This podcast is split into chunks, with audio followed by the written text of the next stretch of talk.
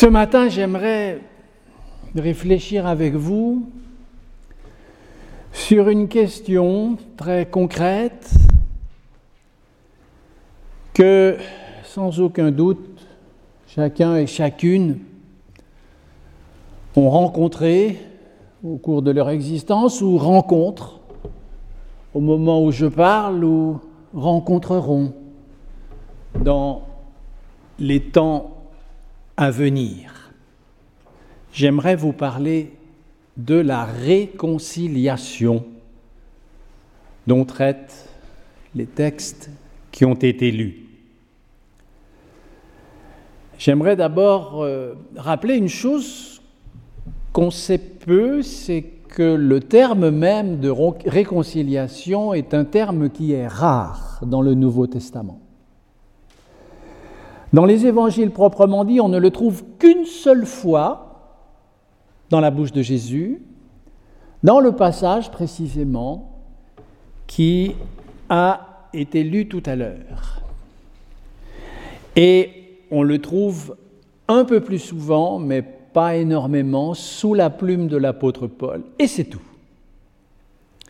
Et alors cette remarque, elle contraste euh, avec euh, le succès que la réconciliation rencontre euh, dans nos milieux chrétiens. Nous en parlons volontiers, même si il faut être loyal.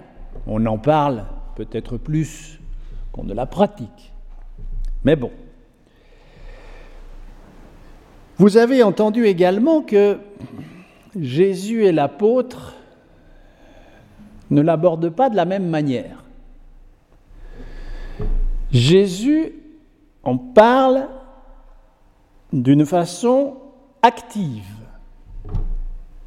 Il s'agit d'une initiative qui incombe à l'être humain, va d'abord te réconcilier avec ton frère qui tout aussi bien peut être une sœur, bien sûr. La réconciliation ou la brouille n'est pas un privilège masculin.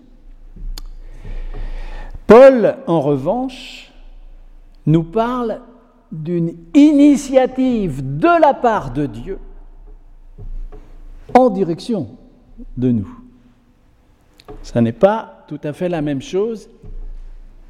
Alors qu'est-ce qu'il veut dire et comment cela s'accorde-t-il? Commençons avec le sermon sur la montagne, puisque c'est dans le sermon sur la montagne, selon la tradition de Matthieu, que Jésus fait cette affirmation.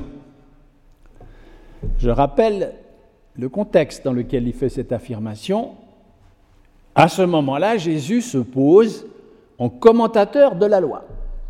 Il commente la loi de Moïse et pourrait-on dire, il la commande pas du tout d'une manière euh, libérale ou laxiste, mais au contraire, il la commande d'une manière qui nous semble extrêmement précise, voire rigoureuse.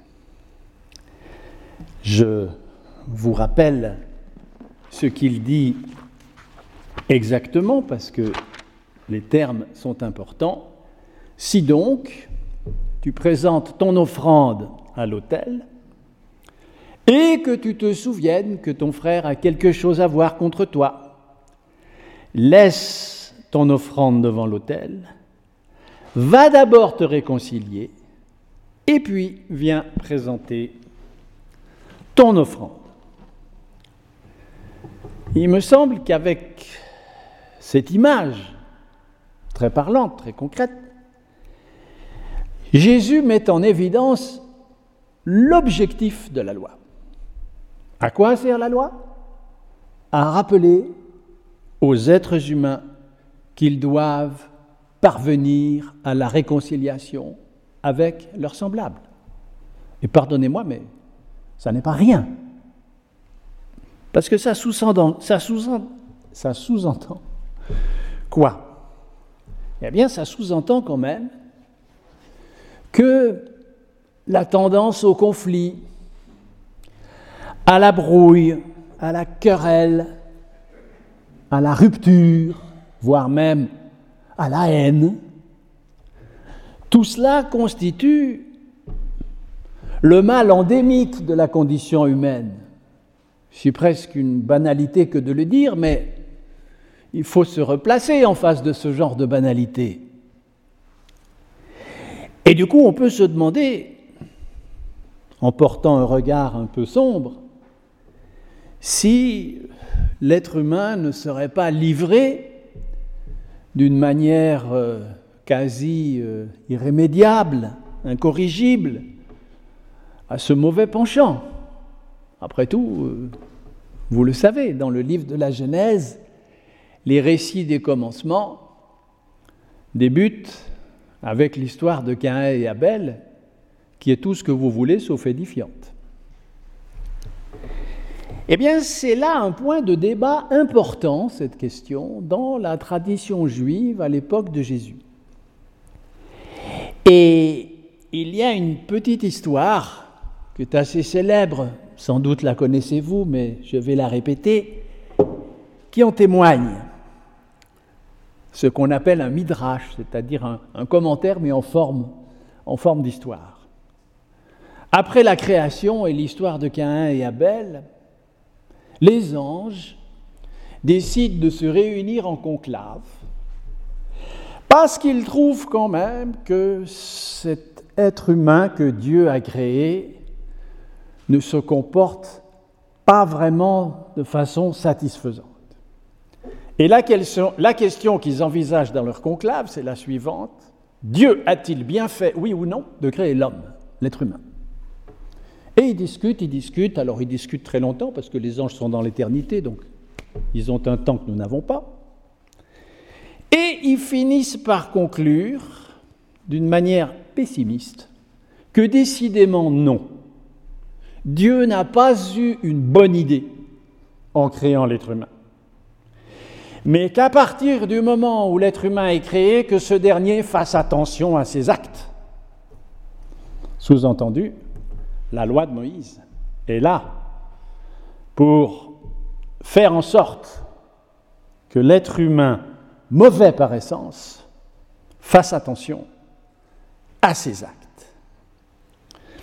Au fond, dans cette petite histoire, on sent bien que le rôle de la loi, c'est bien de brandir des menaces pour, euh, comment dirais-je, contrer ou contenir cette tendance au conflit, à la querelle, qui est en nous.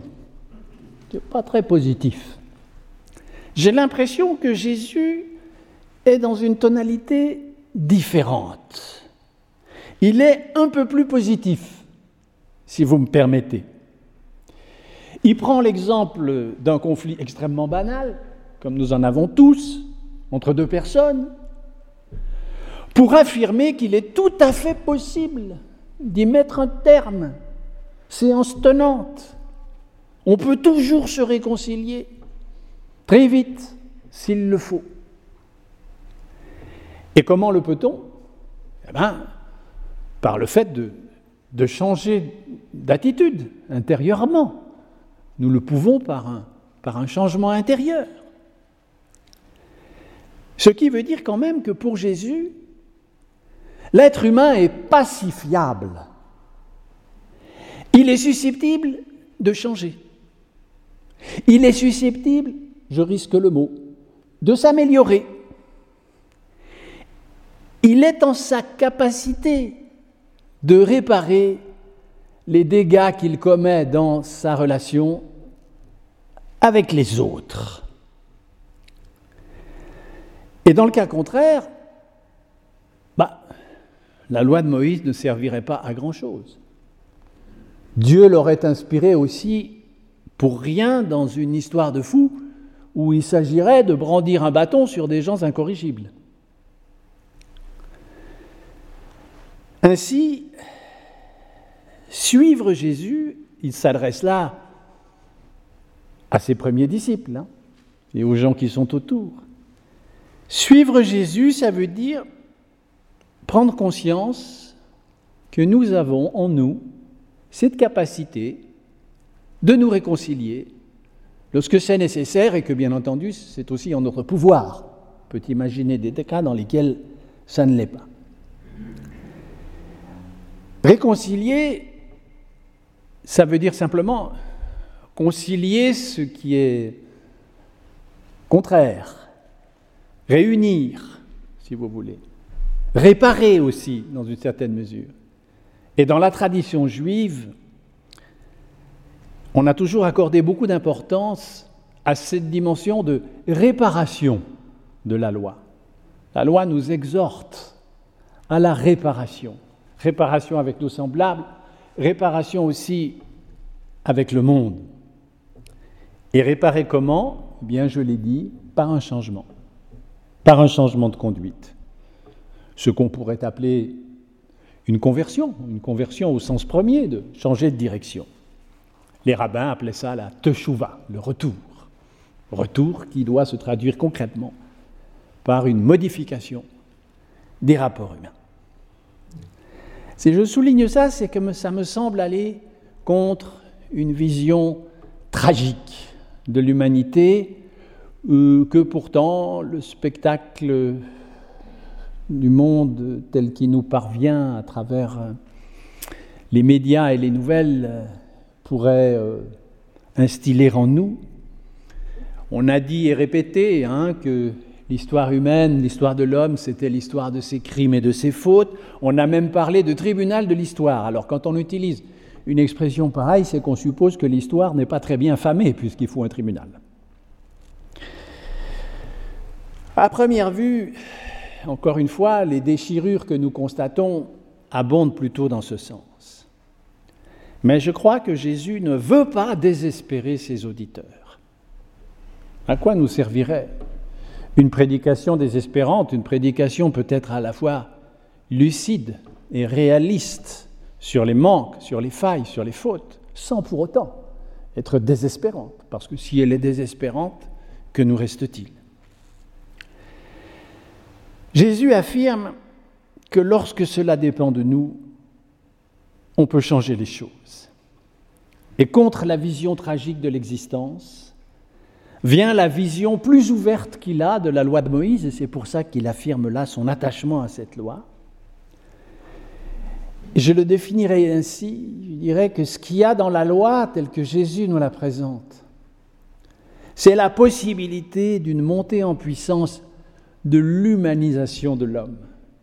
Lorsque deux êtres fâchés, euh, avec une brouille vraiment tenace, parviennent à faire la paix et à se réconcilier, à ce moment-là, on assiste à quelque chose d'extraordinaire qui est l'humanisation de l'homme. C'est-à-dire qu'à ce moment-là, ces deux êtres humains, par leur attitude, se montrent plus grands que ce qu'ils paraissaient.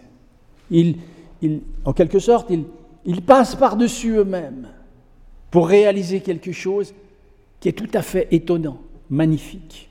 L'humanisation pleine, parce que nous sommes en réalité en deçà de l'humanisation.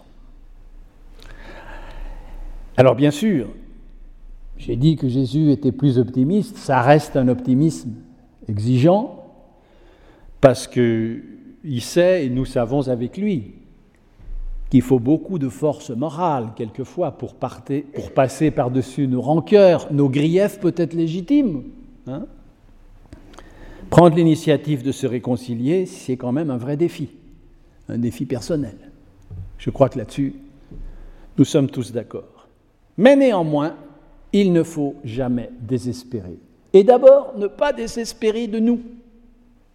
Et cela, nous le retrouvons dans l'épître de Jacques. Et si j'ai pris l'épître de Jacques, c'est parce qu'elle est en prise directe avec le Jésus du sermon sur la montagne. Jacques, selon la tradition, on n'a pas de raison d'en douter, euh, était un frère de sang de Jésus. Euh, donc on peut penser que Jacques était présent au moment où il a prononcé le sermon sur la montagne. Il l'a entendu en direct. Et il a été le chef de la toute première communauté chrétienne qui gravitait autour du temple de Jérusalem et qui était encore uniquement basée sur les paroles de Jésus et sur leur méditation. Ça se limitait à ça. Et l'épître de Jacques reste donc très proche de cet esprit. Et écoutez ce qu'il nous dit, avec la langue, avec la parole, vous voulez. Nous bénissons Dieu notre Père, bon, voilà, ça c'est des louanges, hein, on sait ce que c'est. Et avec cette même parole, nous maudissons les êtres humains qui pourtant ont été créés par lui. Quand même quelque chose qui ne va pas. Il y a quelque chose qui n'est pas cohérent. Il ne faut pas qu'il en soit ainsi. Je pense que c'est derrière le commentaire de Jésus, ça aussi. Maudire, ça veut dire quoi? Maudire, ça veut dire tout simplement médire. Quand on parle mal de quelqu'un, d'une certaine façon, on le maudit. J'ai un souvenir de jeunesse lointaine. Lorsque j'étais enseignant en Afrique noire, et j'avais des classes très nombreuses, et une fois, il m'est arrivé ce que je n'aurais pas dû faire, de m'emporter, parce que vraiment, je, trouvais qu'il n'avançait pas assez vite, il ne comprenait rien. défaut de jeunesse, j'ai prononcé contre ma classe des, mots, des paroles que je n'aurais pas dû prononcer. Et euh, le cours s'est terminé, je suis rentré chez moi, et j'ai reçu dans la soirée une ambassade de la classe. Trois élèves qui avaient été désignés par eux, démocratiquement, pour venir me voir, et qui sont venus me demander solennellement de retirer mes paroles parce que c'était des paroles de malédiction. J'avais mal parlé d'eux, et c'était grave, parce qu'en parlant mal d'eux, je les enfermais dans quelque chose dont ils ne pourraient pas sortir. Et je me suis exécuté. J'ai retiré mes paroles, non pas seulement devant eux, mais devant toute la classe. Et après, on a continué. Bien sûr, c'est une culture dans laquelle la parole a plus d'importance que chez nous. Mais probablement que dans l'Antiquité, on n'était pas loin, on n'était pas loin de ça. Mais dire, c'est prétendre, par exemple, que les gens ne peuvent pas changer. C'est affirmer que les autres sont coincés dans leurs défauts, dans leurs vices, sans aucun espoir d'en sortir, et alors je prends prétexte de cela pour surtout ne pas bouger d'un millimètre. Vous réconciliez Moi, non, mais regardez. De toute façon, qu'est-ce que ça va changer? Ça va rien changer. Si ça ne va rien changer, je ne fais rien. Jésus lui-même a été victime de ça. Rien de bon ne peut venir de Nazareth. Donc de toute façon, on le connaît. Ces gens-là, ils sont bizarres. Quoi qu'ils disent, de toute façon, ça n'a aucune valeur. Ça n'est pas possible qu'ils disent quelque chose de bon. Parce que nous les connaissons, ils sont, mauvais ou ils sont pas très malins. Enfin, je ne sais pas ce qu'on reprochait aux gens de Nazareth, vous savez, d'un village à l'autre. Voilà. Réconcilier, ça indique donc le mouvement contraire. Changer ses dispositions, il faut du courage, modifier la relation. Du coup, je suis dans la vie la vie qui devient et qui change. Je reprends maintenant encore un peu sur l'exemple de, Jésus des deux frères qui se rendent à l'hôtel. Quand tu te rends à l'hôtel, alors de quel hôtel s'agit-il? Euh, Peut-être certains pourront penser à la Sainte Seine, mais dans le contexte, il s'agit bien sûr du temple de Jérusalem. Probablement même s'agissait-il de ce qu'on appelait l'offrande expiatoire. C'est-à-dire que lorsqu'on était en conflit avec quelqu'un, on pouvait euh, faire une offrande spécifique prévue pour ça au temple, afin de se purifier en quelque sorte, afin d'être euh, présentable devant Dieu. Et Jésus s'adresse à des gens qui ont l'habitude de faire ça, pour qui le temple est un lieu familier. Si on y réfléchit, cette offrande, c'était une manière d'impliquer Dieu dans nos affaires humaines. C'était aussi une manière de le mettre dans l'ambiguïté. Parce que, est-ce qu'on n'aurait pas alors un peu tendance à se défausser de l'un sur l'autre? C'est ça que veut dire Jésus. Quelle est la place de Dieu dans cette histoire? Quelle est la place de l'homme? Hein? Ce que Jésus nous dit, c'est que si tu ne te réconcilies pas, Dieu ne va pas se réconcilier avec ton frère à ta place. Ce n'est pas Dieu qui va le faire. Donc les prières, les offrandes sans les actes, ça pourrait être de l'hypocrisie, du formalisme. Connaissons bien cela. Pas de religion alibi. Pas de Dieu qui serait un paravent, un cache-sexe, excusez-moi, de nos petites manœuvres humaines. Commence par t'engager avant d'implorer le secours de ton Dieu. Bien comprise, donc, la foi, notre foi, la relation qu'on a avec Dieu, ça ne peut pas être une échappatoire, mais c'est au contraire quelque chose qui, nous renvoie à notre responsabilité d'être capable de, de reconstruire des relations brisées avec les autres. Ton offrande, tu la présenteras après. Après. Alors vous me direz peut-être qu'à la réflexion, c'est quand même un peu sévère. Ça reviendrait à dire que pour que, par exemple, nous participions au culte, puisqu'on n'a plus le temple de Jérusalem, il faudrait que nous ayons préalablement réglé tous les problèmes qui se posent à nous, et chacun voit bien que ça n'est pas praticable. Et puis, il n'y a pas que la réconciliation, je dirais, horizontale avec notre prochain. Il y a aussi ce besoin que nous avons de nous réconcilier avec Dieu. Une réconciliation verticale, si vous voulez. C'est quand même au moins aussi important que de se réconcilier avec son prochain. Peut-être que les offrandes et les prières ne sont pas uniquement des simagrées ou des caches-sexes, mais des efforts sincères que je fais pour me rapprocher de Dieu. Raison pour laquelle peut-être je vais me rendre au temple, dans une église. Est-ce qu'il ne faut pas que je m'occupe aussi de ma vie intérieure? Ma vie intérieure aussi, elle a besoin d'être réparée. Ma relation avec Dieu aussi, elle a besoin que j'en prenne soin. Est-ce que là, Jésus ne pousse pas le bouchon un peu loin? Je crois que l'objection est valable. Cette objection est tout à fait valable. Mais l'apôtre nous dit, elle est parfaitement inutile. Ça ne sert à rien. Pourquoi? Eh bien parce que ça, c'est déjà fait. En d'autres termes, il n'est pas du tout nécessaire que vous fassiez l'effort de vous réconcilier avec Dieu, parce que ça, Dieu s'en est déjà chargé.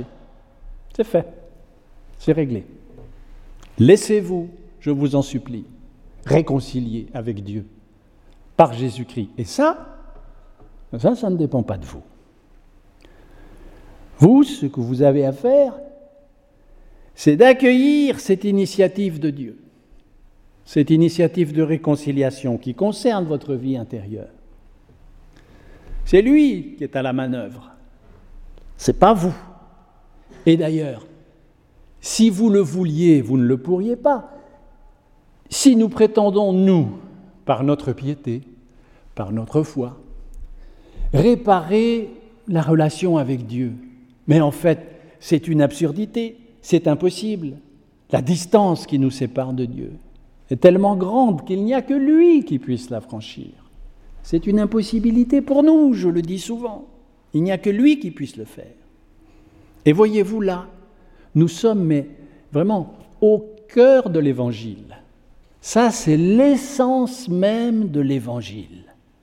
Nous sommes aimés de Dieu comme ses enfants, malgré tout ce qui nous sépare de lui et que nous prenons peut-être plaisir à accumuler.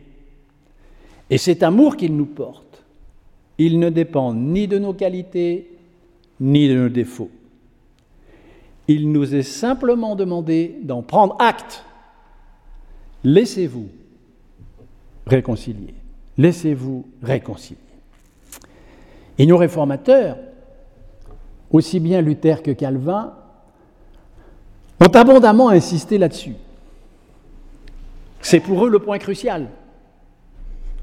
Jusqu'à la fin du monde, disent-ils, c'est ce que l'Église doit prêcher. Sous toutes les formes, de toutes les manières, mais c'est cette vérité-là qu'elle doit prêcher. Ce qu'on appelle classiquement la rémission des péchés. Par rémission des péchés, entendez que, justement, Dieu ne tient pas compte des déchirures et des fractures qui devraient nous tenir éloignés de lui, à jamais, mais au contraire, qu'il a décidé de passer par-dessus pour se rapprocher de nous. Et lorsque Paul écrit que Dieu a mis en nous la parole de la réconciliation, c'est exactement ça hein, qu'il veut dire. Dès lors, à partir du moment où nous en avons pris conscience, c'est tellement étonnant, ça change tellement le, paysage, que bien sûr, nous avons à essayer de nous en faire les messagers. C'est une nouveauté radicale, la rémission des péchés. C'est pour ça que je vous disais tout à l'heure qu'une prédication ne peut pas, ne doit pas être désespérante, parce qu'elle doit être lucide. Il faut qu'on se regarde tel qu'on est dans un miroir et sans aucune espèce de complaisance. Cela, c'est certain. Mais en même temps, si nous oublions la rémission des péchés, alors nous sommes coincés dans la tragédie grecque. On ne s'en sort pas. La nouveauté du christianisme, la nouveauté de l'Évangile, elle est là. C'est-à-dire que malgré toute cette somme de, de souffrance, d'absurdité, de méchanceté, malgré tout ça, l'humanisation de l'homme reste possible. Et vous voyez qu'on est du coup déchargé quand même d'un souci considérable.